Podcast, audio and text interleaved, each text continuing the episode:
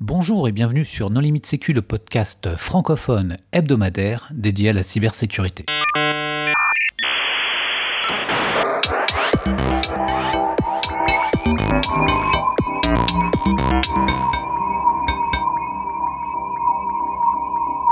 Alors aujourd'hui un épisode sur l'outil de réponse aux incidents The Hive avec son auteur Saad Kadi. Saad, est-ce que tu peux te présenter en deux mots? Oui, bonsoir à tous et à toutes. Donc euh, Saad Kadi, je travaille euh, en sécurité opérationnelle euh, depuis 19 ans maintenant.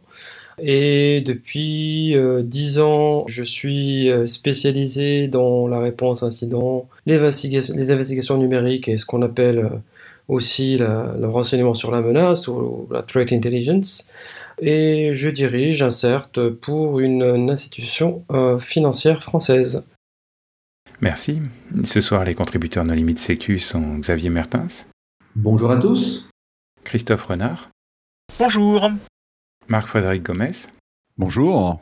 Et moi-même, Nicolas Ruff. Alors ça, tu peux nous expliquer ce que c'est que The Hive, à quoi ça sert, euh, pourquoi est-ce qu'il y avait besoin de faire cet outil? Alors en quelques mots, The Hive est ce qu'on appelle un Security Incident Response Platform ou euh, SIRP. C'est pour, euh, disons, euh, simplifier un outil de réponse à incident qui permet à des CERT, des CSIRT et des SOC d'organiser leur réponse à incident, de collecter des éléments techniques, ce qu'on appelle des observables, à savoir des hash, des fichiers, des URL, etc. Et euh, pouvoir collaborer entre eux pour pouvoir avancer le plus vite dans l'investigation, la résoudre et utiliser aussi, euh, on va dire, la base de connaissances qui est accumulée ainsi au fil des investigations pour euh, décider de ce qui va se passer pour les nouveaux cas à traiter. Donc c'est quelque chose qu'on a créé avec euh, Jérôme Léonard, Thomas Franco, Danico et maintenant euh, Nabil Adwani en 2014. Euh, à l'époque, on cherchait sur le marché quelque chose qui puisse répondre à nos besoins opérationnels au sein du CERT dont je suis responsable. Et euh, sur le marché à l'époque, euh, il y avait un outil commercial qui s'appelait Cotree Systems, devenu Resilient Systems et maintenant IBM Resilient Systems. Et à l'époque, il était très orienté checklist, alors que nous, on avait vraiment besoin de pouvoir agir très rapidement sur quelque chose sans devoir passer par la phase tiens, j'ai reçu un truc, d'abord je dois le mettre dans une, dans une case. Et les possibilités d'investigation depuis l'outil, c'est-à-dire qu'on voulait quelque chose qui puisse analyser des observables à très grande échelle. À l'époque, Coach Systems avait des capacités très très limitées de souvenirs. Il pouvait faire de la géolocalisation. Voilà, donc on a créé ça en 2014 chez nous. À l'époque, on avait discuté avec nos amis du euh, CERT Société Générale, qui avaient aussi commencé des développements de leur côté avec une solution libre aussi qui s'appelle FIR, FIR. Et donc on avait des philosophies différentes, on pourra revenir dessus après si vous voulez. Et eux, ils ont décidé de partir très vite en open source. Nous, on a décidé de le garder chez nous pendant deux ans pour l'utiliser quotidiennement. Donc il y a à peu près 12 personnes qui l'utilisaient à l'époque euh, quotidiennement, maintenant un peu plus. Et euh, avant de euh, reliser quelque chose, enfin publier quelque chose en open source, qui soit de notre point de vue extrêmement stable, facile à utiliser et sur lequel il y a très peu de bugs. Voilà pour résumer. Sachant qu'il y a un autre produit dont on pourrait discuter, qu'on a aussi euh, au sein de ce qu'on appelle The Hive Project, qui s'appelle Cortex, et en fait, en gros, c'est le moteur d'analyse des observables sur lequel s'appuie The Hive, sachant que The Hive a aussi euh, une très forte intégration avec MISP, Malware Information Sharing Platform, dont on pourra reparler si vous le voulez. Concrètement, si on a une, équipe de réponse à incident, qu'est-ce qu'ils font euh, dans The Hive? Parce qu'on voit que c'est un outil que vous avez fait pour eux, mais euh, enfin pour vous au départ, et puis euh, pour n'importe quelle équipe. Mais qu'est-ce qu'on fait dans The Hive? Ben en fait, on organise notre réponse à incident, c'est-à-dire qu'on peut créer ce qu'on appelle des templates, par exemple pour dire on reçoit tel type de signalement, parce qu'on a une notion de alert feeders que j'expliquerai plus tard. Donc en gros, Hive est capable de recevoir des alertes depuis euh, différentes sources, que ce soit par exemple des notifications utilisateurs euh, par mail, un utilisateur qui repère par exemple un mail frauduleux ou du moins suspect. On peut aussi avoir des alertes qui sont émises par un SIEM ou un IDS ou euh, des plateformes de threat intelligence type Digital Shadows par exemple ou ZeroFox qui vont arriver directement dans The Hive. Les analystes reçoivent ces alertes-là, peuvent les prévisualiser. Ensuite, décider, par exemple, quand ils les prévisualisent, ça leur dit est-ce que euh, les observables qui sont dans ces alertes-là ont été déjà vus dans des cases existants? Et ils peuvent décider de démarrer une nouvelle investigation ou rattacher cette alerte à une investigation existante, même si la dite euh, investigation est déjà terminée. Quand ils font ça, l'investigation se réouvre et ils recommencent, donc il faut continuer le travail à, partir du nouveau signalement. Donc une fois qu'une alerte est transformée en ce qu'on appelle un case, donc un case en grosso modo c'est une investigation, sachant que les analystes peuvent créer un case from scratch, ils n'ont pas besoin de passer par euh, la phase alerte, ils peuvent directement passer en mode case. Donc un case c'est euh, un propriétaire, ce qu'on appelle euh, un assignee, qui va être la personne en charge de s'assurer que euh, l'investigation se déroule bien. Euh, sachant que bien sûr, quand on a des équipes par exemple qui sont assez conséquentes ou dans lesquelles il y a du 24-7, du shift, etc., euh, le responsable du case peut transférer l'ownership, la, la, propriété du case à une autre personne. Ou sinon une autre personne de l'équipe, si par exemple le responsable initial n'est plus disponible pour diverses raisons, peut se l'attribuer. Un case ensuite va, euh, donc, va pouvoir être créé par exemple à partir d'un template. Typiquement un template basique, ça va être euh, identifier euh, la menace, la qualifier. ensuite, deuxième étape, ça va être éventuellement de la, de la contenir, ensuite de l'éradiquer, ensuite de faire de la recovery, du retour à la normale, et enfin des lessons learned et éventuellement, voire très certainement même, une phase de communication avec euh, bah, les différentes parties prenantes. Donc ça, on peut créer un template et on peut dire, bah voilà, tout nouveau case peut correspondre à ce template-là ou à d'autres. Et donc, ces tâches-là, donc, que je viens de citer, identification, euh, lessons learned, retour à la normale, etc., euh, ça a un responsable. Donc, un case a un responsable, mais chaque tâche a un responsable le responsable de la tâche doit s'assurer que la tâche arrive euh, aboutie. Et dans la tâche, on va pouvoir avoir ce qu'on appelle des worklogs, où un ou plusieurs analystes peuvent écrire, en fait, dire euh, le déroulement de la tâche, voilà, elle avance, etc., etc.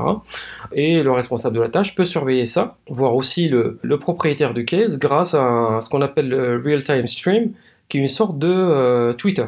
À part ça, donc un case va avoir zéro ou plusieurs observables. Quand on investigue, on va récolter tout un tas d'éléments techniques. Ça peut être, par exemple, si on prend le cas d'une campagne de phishing, ça va être euh, les expéditeurs des mails, les destinataires, les, des sujets, des noms de fichiers, des fichiers, des hashes correspondant à ces fichiers, etc.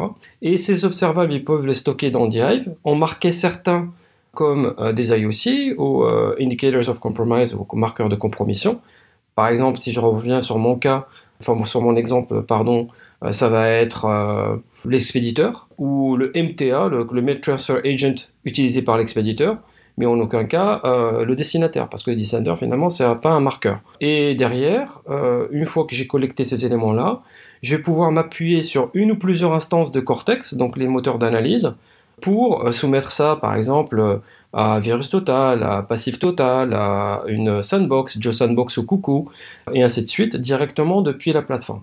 Pour résumer, DIve va euh, avoir la capacité de recevoir des alertes de différentes sources, va pouvoir aussi se synchroniser avec plusieurs, euh, enfin une ou plusieurs instances euh, de MISP pour recevoir les events de ces instances-là.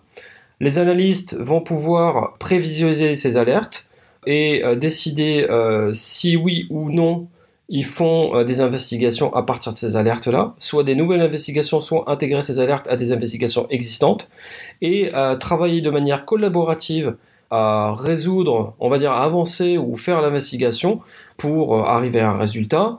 Et durant ces investigations, ils peuvent collecter divers éléments techniques qui pourront analyser de façon très facile et on va dire à grande échelle via une ou plusieurs instances de Cortex. Euh, sachant que Cortex lui-même a la capacité de poser des questions via ce qu'on appelle des analyseurs à MISP aussi, par exemple pour trouver des choses dans MISP. Et une fois que l'investigation est finie, euh, l'équipe a la capacité de euh, partager toute ou partie des IOC collectés durant l'investigation vers une ou plusieurs instances de MISP. Et ainsi, on boucle la boucle et on partage avec les autres équipes des IOC qui pourraient éventuellement les aider à détecter des tentatives de compromission ou des attaques et pouvoir y réagir en conséquence. Christophe, juste toi qui es familier avec MISP, tu peux nous expliquer en deux mots ce que c'est parce qu'on utilise ce mot depuis le début, mais c'est pas sûr que tous les auditeurs soient très au courant de, cette plateforme. Familier, c'est beaucoup dire. Euh, MISP, c'est un logiciel libre qui permet de stocker des marqueurs, euh, de maintenant depuis peu d'ailleurs de les regrouper en objets et euh, de les échanger euh, dans les deux sens, c'est-à-dire d'en exporter, en partager et d'en recevoir, et ce avec euh, des workflows, des filtres, des choses assez intelligentes.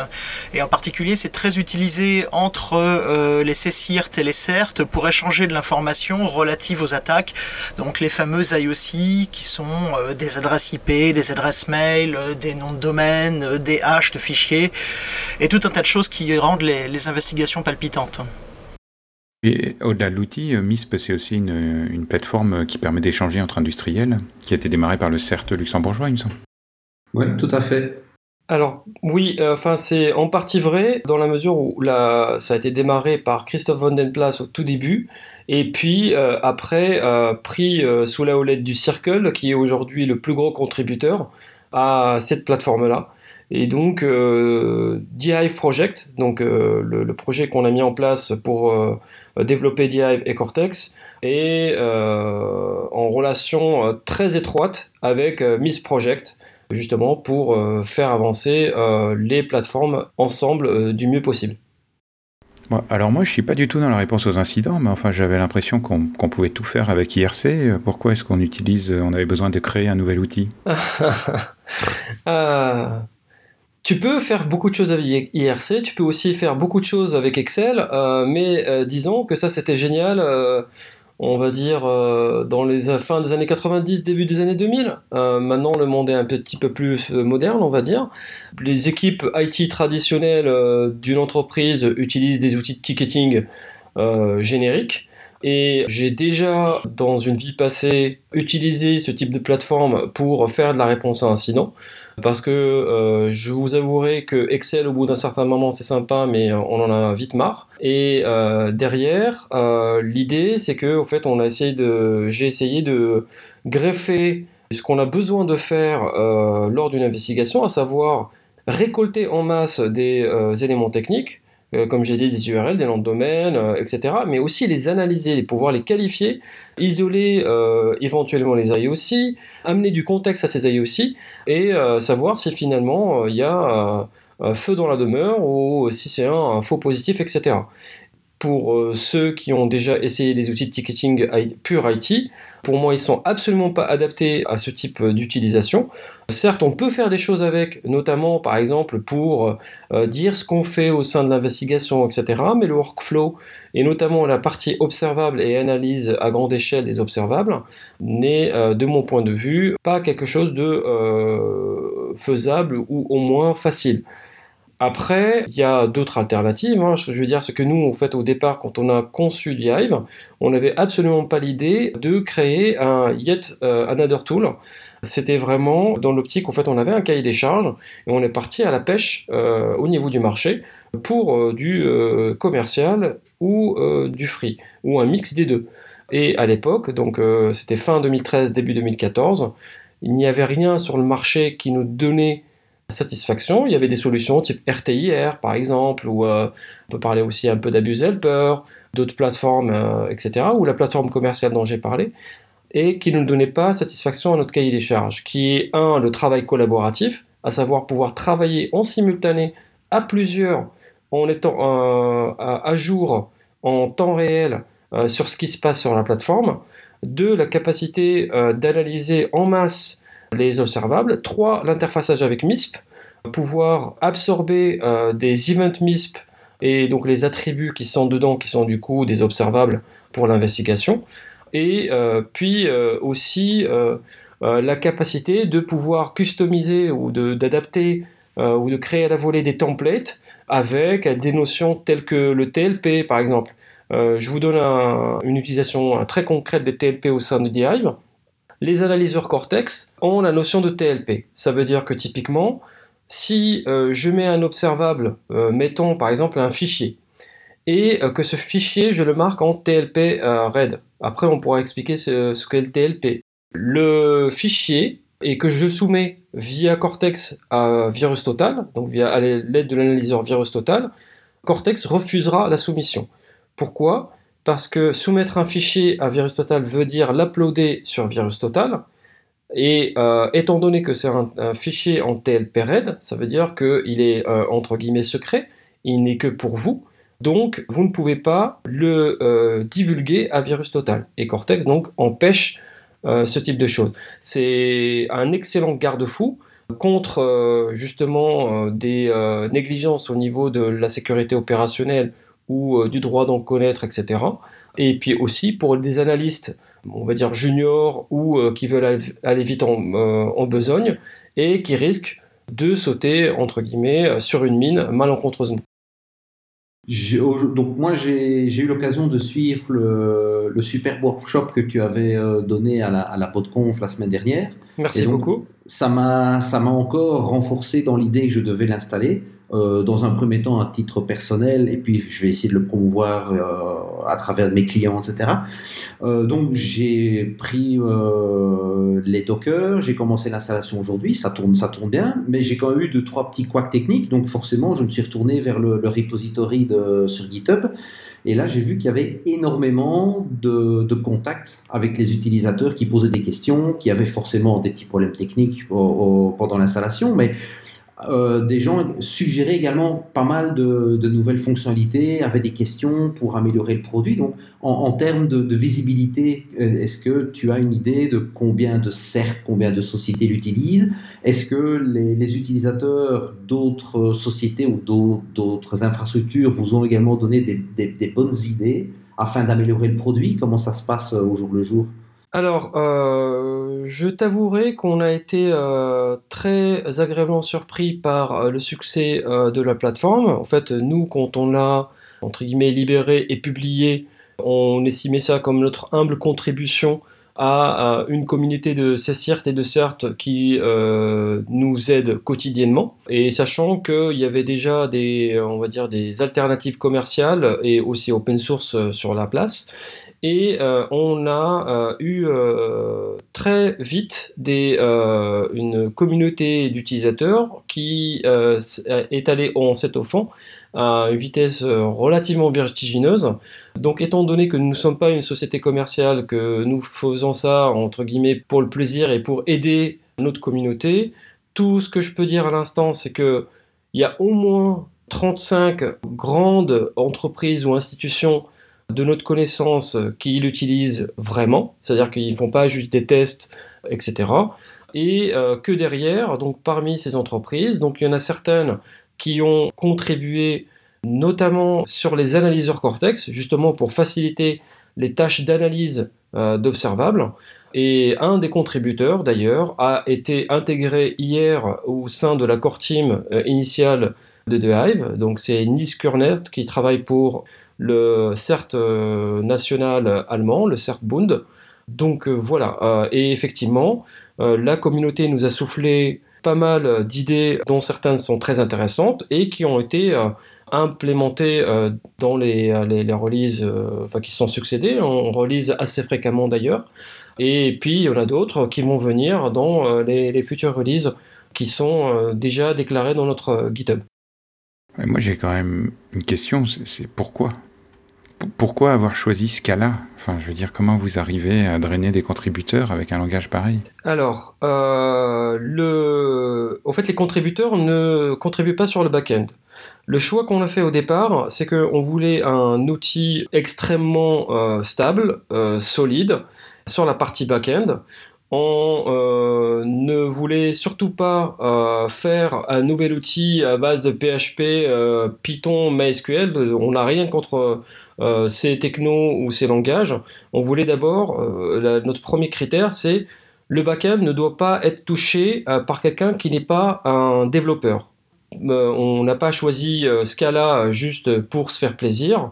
Euh, c'est que juste, c'est les compétences que nous avions au sein de la core team qui, et suite à différentes discussions en interne, qui ont fait qu'on a choisi ce langage de programmation.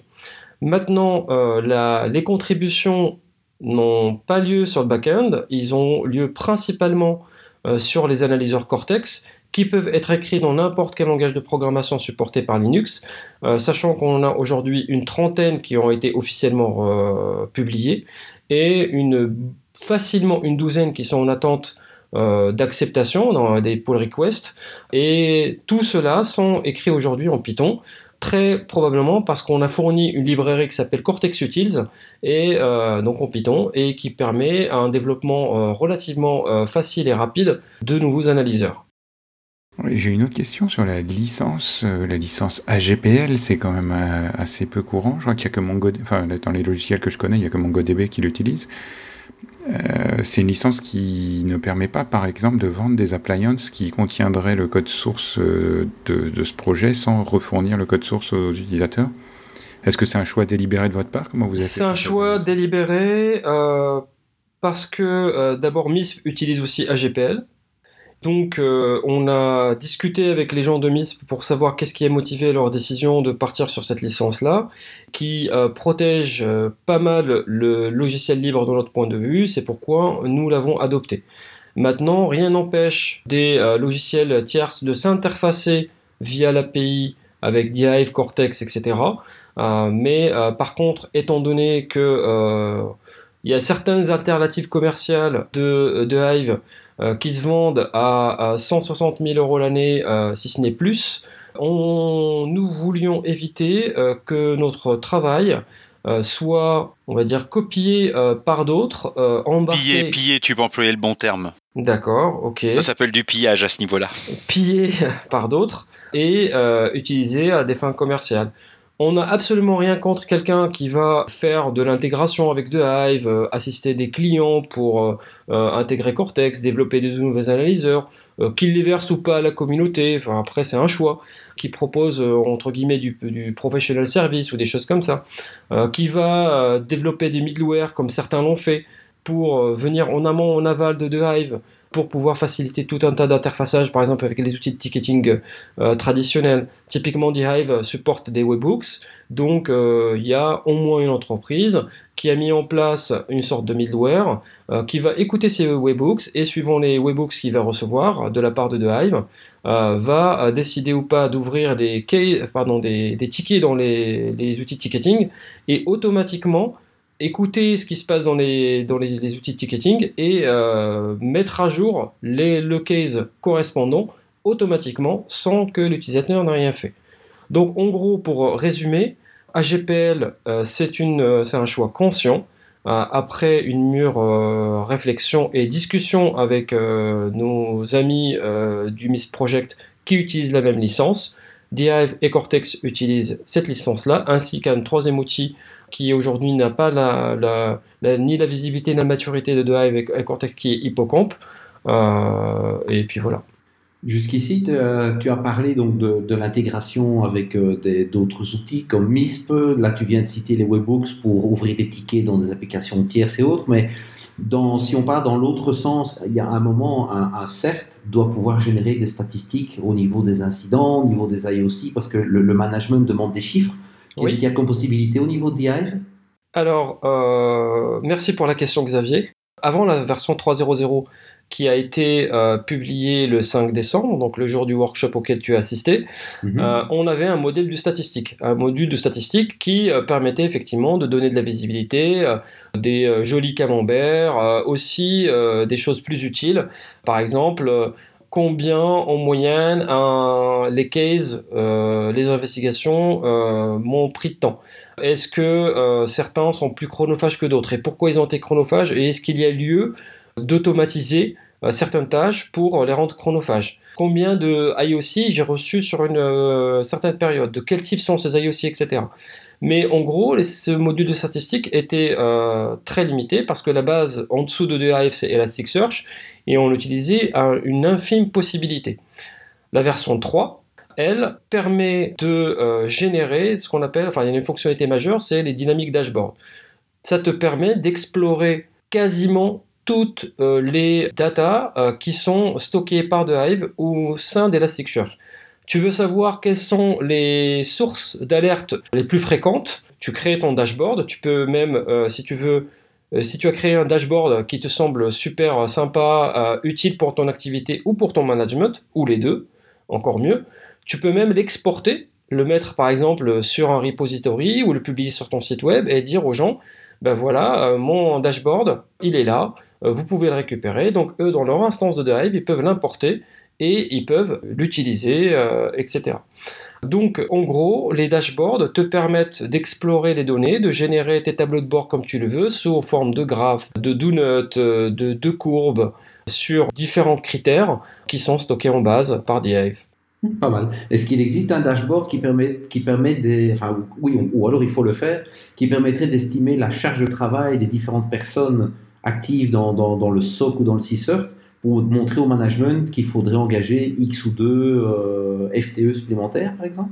Alors oui et non. Oui parce que euh, on a recréé euh, ce forme de dashboard qui existait dans le module statistique dans des, versions précédentes et dans ce module statistique il y avait un graphe qui te montrait combien d'incidents tu as ouverts, combien d'incidents sont en cours de traitement, combien d'incidents tu as fermés et le temps minimum, maximum et moyen de traitement des incidents sur une période donnée, ce qui permettrait de, donner euh, une visibilité au management sur, euh, typiquement, bah, on a traité euh, durant le dernier mois ou de la dernière semaine ou le, dernier X jours, tant d'incidents, ils nous ont pris au moyen tant de jours, cumulé ça fait tant, et donc tu peux justifier ainsi d'augmenter par exemple le nombre de personnes qui sont là pour traiter les incidents. Non, parce que euh, aujourd'hui, on n'a pas la notion de SLA. Ça veut dire que typiquement, si tu dépasses, ce qui peut être un bon indicateur, c'est que si euh, tu dépasses systématiquement tes SLA euh, au niveau des cases, tu peux te dire ah ben là j'ai un souci. Pourquoi? Et donc là, tu peux explorer les données. Ce qui va venir très probablement à la version, à la, la version 3.1, qui devrait sortir fin avril de 2018, début mai 2018, c'est qu'on va rajouter la notion de SLA au niveau des tâches. Ça sera une, des SLA assez basiques qui vont te permettre juste de dire euh, je m'alloue tant de temps pour traiter telle tâche. Si tu le dépasses, la plateforme t'enverra un reminder, te dire attention, là il te reste tant de temps pour finir ta tâche. Que tu peux réajuster après pour dire bah, finalement ça va me prendre, euh, j'ai initialement prévu 4 jours, finalement ça va prendre 6 jours. Et donc tu peux le réajuster. Mais euh, après, cette donnée-là peut être explorée au niveau des dashboards. Ok, merci. Est-ce que vous avez prévu de faire un, module de ticketing? Par exemple, au lieu de créer à chaque fois des. Là, quand tu parlais de créer des événements de façon automatisée, il y a des utilisations de The Hive qui sont faites. Euh, les alertes arrivent dans un système de messagerie. Et euh, à partir de là, les cas intéressants, on les met dans The Hive et on commence à faire le case. On l'ouvre un case, on va faire l'investigation, voir si ça existe, tout ça, etc. Et euh, est-ce que tu as prévu d'orienter le développement vers du ticketing ou est-ce qu'il y a une possibilité de mettre un module de ticketing ou un pont? Alors, euh, D-Hive lui-même en interne, il fait du ticketing. Par contre, on n'expose pas du tout ce ticketing à la constituency, enfin aux utilisateurs. Euh, c'est un choix de notre part qui peut être discutable. Déjà, on est largement confronté à des machines dans notre métier et on voulait quand même, même si ça peut être euh, des fois chronophage, pouvoir répondre aux utilisateurs euh, de façon un, peu plus sympa qu'un template ou un truc du style euh, automatic reply, merci pour votre signalement, nous avons reçu le truc, etc. etc. moi personnellement, c'est quelque chose qui m'horripile en tant qu'utilisateur de voir ça. J'ai l'impression de discuter avec un robot. Or, le CERT, du moins c'est ma conviction, bien sûr différents outils pour détecter plein de choses. Et il a aussi un outil qui s'appelle le HIDS, le Human Intrusion Detection System. Et nos utilisateurs sont, on va dire, euh, super importants. Et donc, même si on, relativement, entre guillemets, on perd du temps à leur faire des réponses custom, etc., euh, finalement, ça crée du lien euh, social et ça permet, en, tout cas, d'avoir des, des signalements en tout cas j'ose l'espérer, de, meilleure qualité. Maintenant, euh, sur euh, ce qui va venir aussi dans les futures releases, notamment la 3.2, c'est la capacité de répondre directement à un mail depuis The Hive euh, sans passer par une phase de numéro ticket. Aujourd'hui, voilà ce qui marche. Un utilisateur peut très bien avoir, par exemple, un plugin dans sa, sa, messagerie, Outlook ou autre. Il voit un mail suspect, il euh, met en évidence ce mail, il clique sur son plugin, le plugin va envoyer le mail par exemple vers une mailbox qui va être surveillée par un script, mettons Python. Le script va surveiller ce qui arrive effectivement sur cette mailbox et ensuite va packager le mail, appeler dhive4p, donc qui est une librairie euh, qu'on a aussi mis à disposition euh, de façon libre, pour envoyer une alerte à Dhive ou créer directement un case dans Dhive. Donc elle va interagir avec l'API. Donc ça c'est possible aujourd'hui. Avec la 3.2, donc c'est plutôt juin-juillet de l'année prochaine, on va pouvoir répondre directement depuis la plateforme pour dire soit euh, directement en écrivant le, log, c'est-à-dire dans la tâche, on dit OK, merci pour votre signalement, etc., etc., ou l'associer à des templates euh, de réponse déjà pré, préétablis. Comme ça, je n'ai plus qu'à prendre mon template, euh, dire OK, ben, je réponds avec tel template à l'utilisateur qui m'a signalé quelque chose, et le customiser un peu si j'ai besoin, cliquer sur envoyer, et directement de la plateforme. J'ai plus besoin de rentrer le sender, de copier-coller des choses, etc. Aujourd'hui, en termes de volumétrie, ça représente quoi? Enfin, C'est des plateformes qui sont utilisées pour gérer combien d'incidents par, par jour, par seconde? Alors c'est très difficile pour moi de répondre. Il est très difficile pour moi de répondre à cette, euh, à cette question parce que je n'ai euh, finalement euh, visibilité que sur une, une instance utilisée depuis plusieurs années par une douzaine d'analystes. Qu'est-ce que je peux te dire? Sachant en fait que MISP, donc cette plateforme-là est pluguée avec plusieurs MISP. Euh, elle reçoit des, des, events de plusieurs MISP. Euh, donc on peut euh, très facilement traiter des milliers d'observables par jour, ça nous arrive parfois, mais aussi on peut par exemple traiter 200, 300, 400 incidents par mois, suivant comment qu'est-ce que tu qualifié par incident. En tout cas, on a prévu pour être entre guillemets scalable, ça veut dire que euh, la technologie, enfin bien sûr Elasticsearch et puis le code, est fait de telle sorte que tu as besoin d'augmenter ta capacité de traitement et de stockage, pas de souci, tu déploies des nœuds Elasticsearch et ils font euh, leur danse magique ensemble, ils savent se reconnaître, ça va être réparti. Dhive, lui, est capable, justement, tu peux en mettre plusieurs instances, et ils vont pouvoir donc euh, se baser sur, la même, euh, sur le même cluster Elasticsearch pour répartir la charge. Le seul truc aujourd'hui qu'on réplique pas entre les instances, c'est le real-time stream, l'espèce de Twitter dans euh, la plateforme. C'est-à-dire qu'on n'a pas de bus partagé pour ça. Donc tu peux très bien monter en scalabilité avec la limitation qui est que sur une instance, tu vas pouvoir voir que ce qui se passe sur cette instance-là et pas sur les autres. Oui, ma question c'était si je suis un fournisseur de SOC commercial et que je veux déployer cet outil, est-ce que je pourrais traiter des alertes pour 200 clients par exemple, tu vois, et passer vraiment... Euh, si tu me dis que le système a été conçu pour scale to infinity, euh, ça répond à ma question.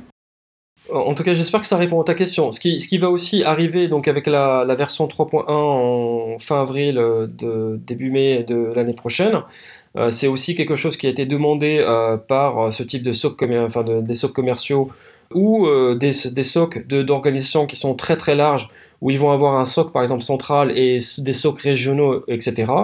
C'est le, le, airbag, le, Role Based Access Control, euh, avec la possibilité de donner une visibilité à certains types de cases par groupe par exemple d'utilisateurs.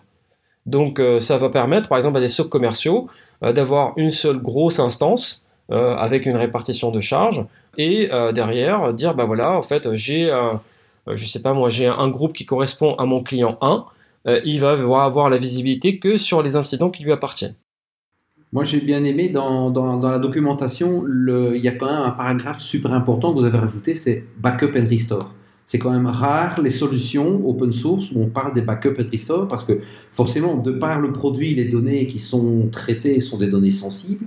Donc vous on peut pas se permettre de les perdre quand on est en, production. Donc j'ai bien, j'apprécie qu'il y ait un paragraphe backup and restore qui explique clairement comment faire une, copie de sauvegarde de ces données.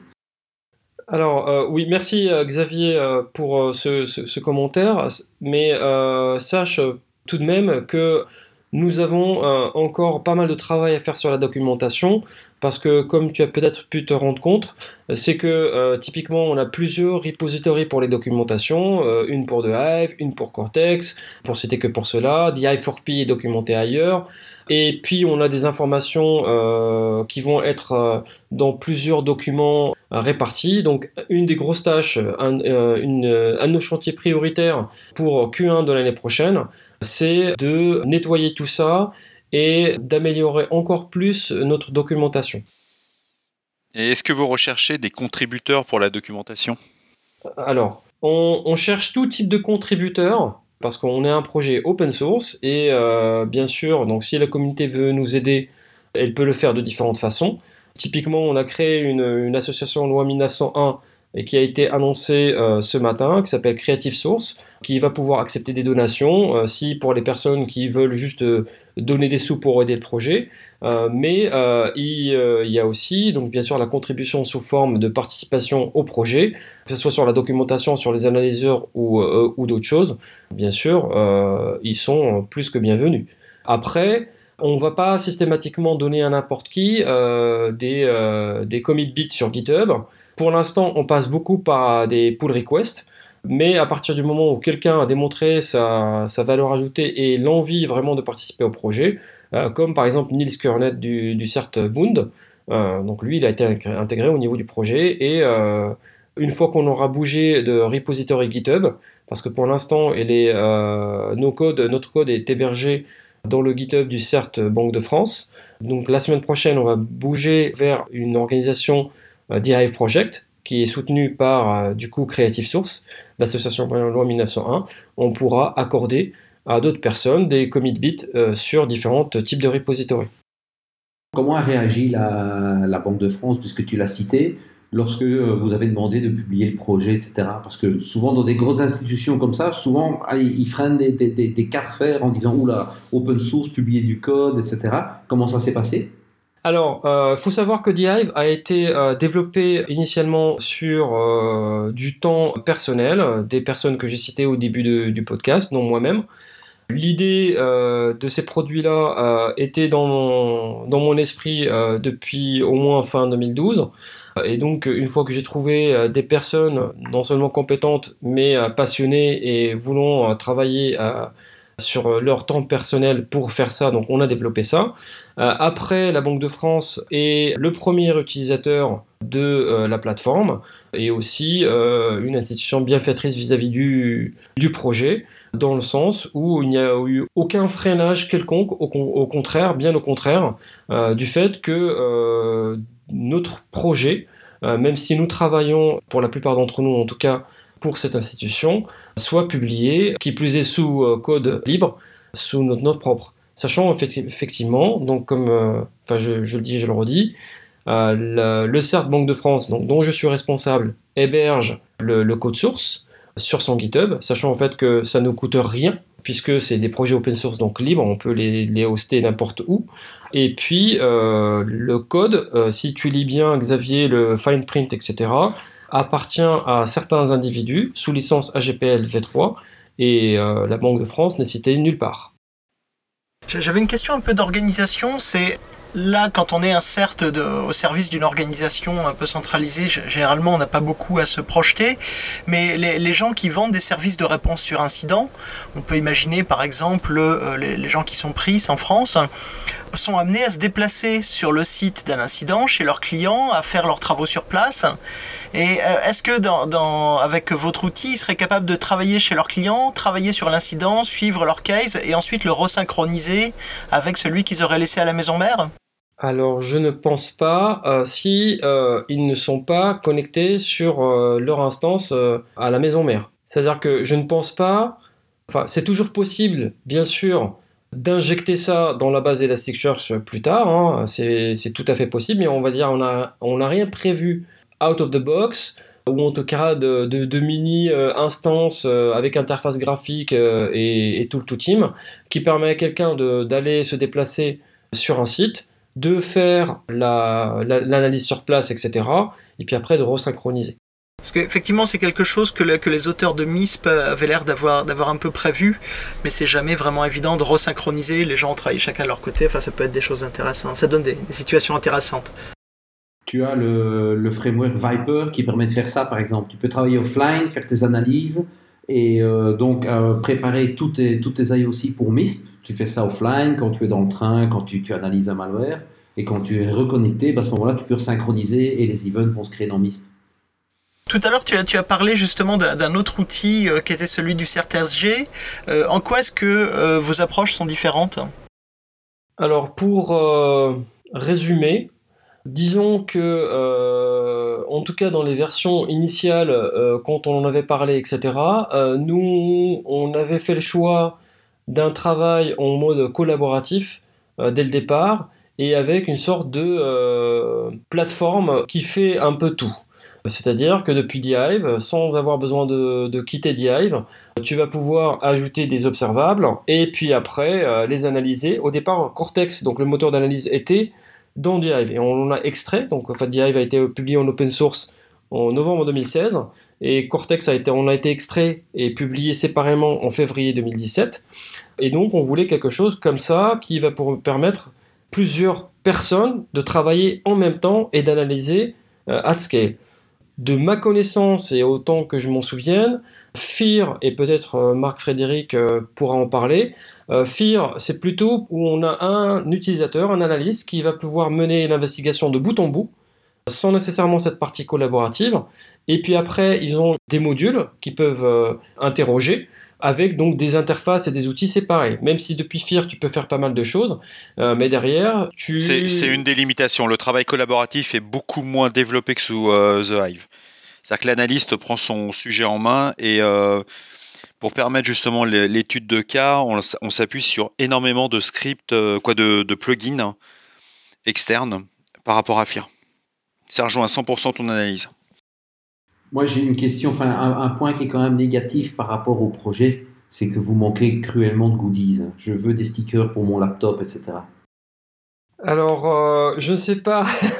Alors, on, ne manque pas cruellement de goodies, c'est juste, ça, c'est mon, comment dire, ma, euh, ma faute à moi, c'est-à-dire qu'on a tout un lot de stickers, et étant donné, comme tu le sais, euh, j'ai dû euh, gérer un peu au pied levé la conf, donc pour remplacer Eric Fressinet, donc j'ai oublié le sac de stickers chez moi. Mais promis, Xavier, tu m'envoies ton adresse et je t'en envoie en Belgique. Mais on, se verra à Corinne, non? À Lille? Je n'y serai pas malheureusement. Ah, ah ok, ben, je, je t'envoie mon adresse alors, c'est gentil. je t'en prie. Alors, autre question troll, est-ce que les, photos sur le site web, elles sont faites en studio ou euh, c'est des vraies photos d'identité? C'est des... Euh, c'est... n'ont pas été faites en studio. Si tu lis jusque tout en bas de la, euh, de, la page, il y a le nom du photographe, donc que nous remercions, parce qu'il a fait ça sur son temps libre. Il s'appelle Alexandre Goyer. Toutes les photos, à part celles de Dany, ont été faites par lui. Et ils ont été faites euh, dans un lieu que tu connais certainement, à savoir le Palais Royal. Voilà, et euh, donc Dany, qui travaille en Suisse, donc euh, l'a fait à Bâle. Ok. Et donc on va peut-être donner l'adresse du projet, parce que si tu fais hive-project.net, c'est une ICO qui fait un, coin indexé sur le Bitcoin, hein, donc ça n'a rien à voir. Votre adresse c'est thehive-project.org. C'est bien le site de référence. À partir de là, on peut trouver le, GitHub, même si vous déménagez, euh, etc. Tout à fait, tout à fait. Très bien. Vous voyez quelque chose à ajouter? On peut quand même dire à nos éditeurs que c'est quand même un, produit pour tous ceux qui travaillent dans le monde de la réponse à incident et au SOC. C'est un produit qui répond vraiment à un besoin, qui s'installe facilement, faut quand même pas l'oublier, et euh, qui répond à des véritables problématiques qu'on a tous sur le traitement des cases et de revenir aussi sur les historiques. Ça s'installe facilement, mais est-ce que les mises à jour sont faciles? Est-ce que quand tu passes de la version 2 à la version 3, euh, tu as un risque de perte de données ou d'incompatibilité Nous n'avons pas encore fait d'upgrade, donc je réserverai euh, pour un prochain numéro de No Limits Sécu, si ce produit est aussi extraordinaire qu'on le pense, ou au contraire... Euh, mais on a survécu à FIR, donc on craint plus rien. Les, les containers Docker sont disponibles, donc a priori, tu déploies un nouveau container et l'affaire est faite. Alors, euh, on a des utilisateurs de la première heure. Donc, pour l'instant, si tu regardes euh, sur euh, notre forum, je crois qu'on n'a jamais rencontré pour l'instant de sérieux problèmes dans l'upgrade, sachant qu'à chaque fois qu'il y a une, mise à jour, donc on indique qu'est-ce qu'il y a comme changement. Donc, on a un migration guide qui est publié. Et sachant que nous sommes aussi utilisateurs de ce qu'on fournit, donc on fait les upgrades nous aussi pour l'instant, euh, donc euh, je touche du bois, euh, on n'a pas eu à déplorer de perte de données. Très bien, mais je pense que ça va donner à nos auditeurs envie d'essayer. Juste pour compléter peut-être, puisque vous parlez des éditeurs, etc. Donc sachez que certaines grandes entreprises ont comparé Dive avec des solutions commerciales, au moins deux, qui sont bien établies dans, dans, la place, et on choisit D-Hive en comparaison head-to-head vis-à-vis de ces, de ces alternatives commerciales. Oui, tu sais, j'attends de voir où vous êtes dans le Magic 40. Il n'y a, que ça qui fait référence dans l'industrie. Bien sûr. tu peux attendre longtemps, je pense. Non, si tu compares The Hive par rapport à des solutions commerciales, ce sont des choses différentes et la qualité de The Hive est surprenante. Quand on l'a installé euh, au sein de notre CERT, c'est pareil. Au début, tout le monde a tiré en arrière. En quelques semaines, euh, bah, c'est vraiment un produit qui s'adopte très facilement, qui ne demande pas un effort euh, très lourd pour des analystes, qui sont déjà surchargés. Il ne faut pas l'oublier. Ça, c'est un point vraiment important. L'ergonomie a été hyper bien travaillée. Tout à l'heure, on parlait de l'outil de statistique. Bah oui, on en a besoin quand on est responsable, on doit donner un peu de temps, qu'est-ce qu'on a fait, etc. Sur des... Ça se complète très bien par rapport aux outils de ticketing euh, habituels qu'on a. Je, suis super sponsor, j'adore ce produit. Je devrais pas le dire, mais il est top.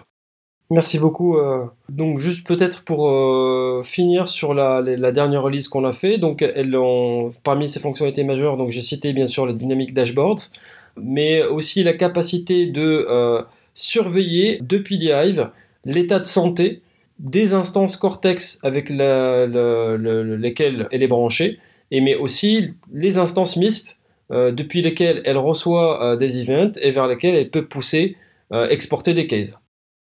C'est vraiment un plus pour un CERT, c'est de savoir est-ce qu'on est opérationnel ou pas, et c'est une des plus grosses difficultés dans le run qu'on rencontre. C'est sympa d'avoir une collection d'outils, mais est-ce qu'ils sont encore en ligne ou pas au moment T où on est en train de travailler? Alors, est-ce que c'est une plateforme tellement magique qu'elle fait d'attribution bah, Bien sûr. C'est très facile après l'attribution, euh, Nicolas, tu le sais bien. Oui, c'est pas les Canadiens, j'ai compris. C'est pas les Canadiens, tout à fait. Petite référence à ceux qui étaient à boîte conf. Merci à tous et euh, on espère que cet épisode vous aura plu et nous vous donnons rendez-vous pour un prochain épisode la semaine prochaine. Au revoir. Au revoir. Au revoir. Au revoir. Merci. À bientôt.